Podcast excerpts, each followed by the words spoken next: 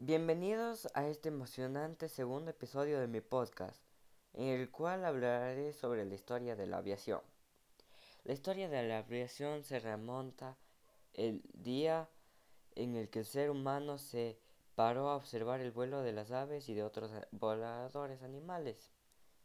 El deseo de volar está presente en la humanidad desde hace siglos, ya que a lo largo de la historia del ser humano hay constancia de intentos de volar que han acabado mal.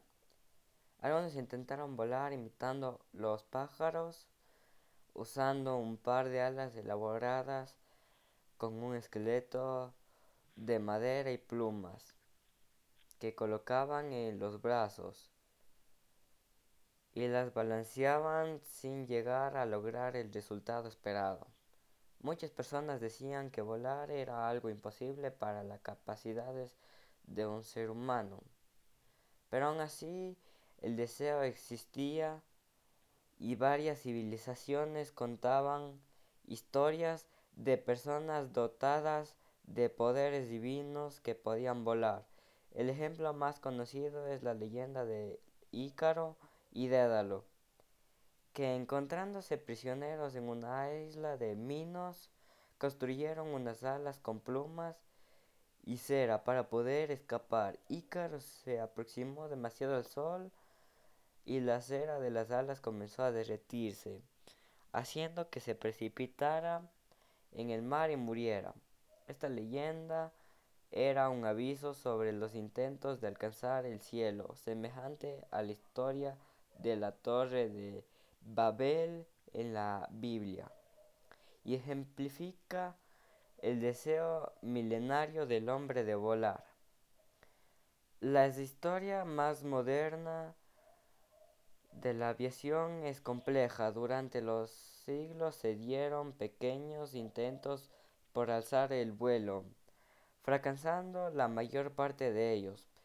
Pero ya desde el siglo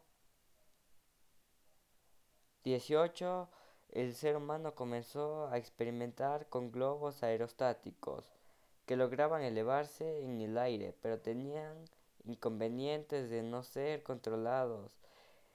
Ese problema se superó ya en el siglo XIX con la construcción de los primeros dirigibles que sí permitían su control.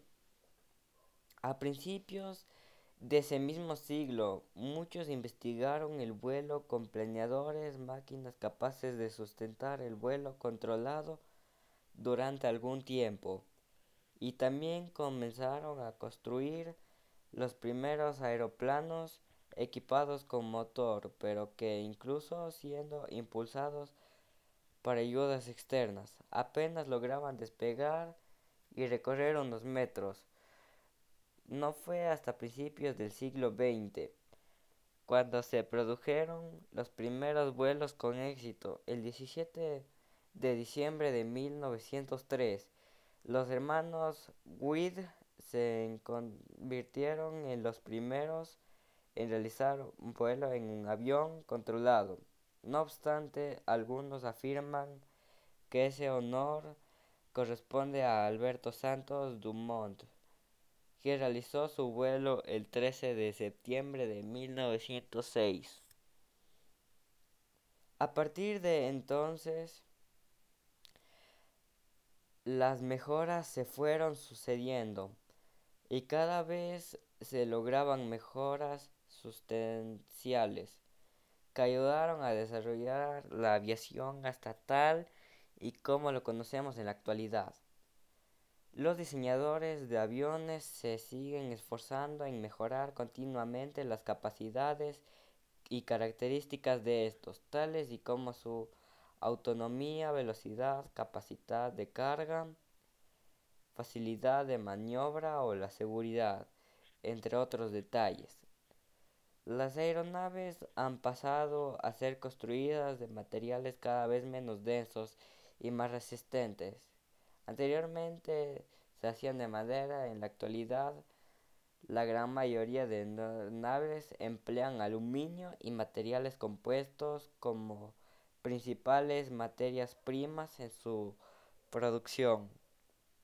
Recientemente los ordenadores han contribuido mucho en el desarrollo de nuevas aeronaves.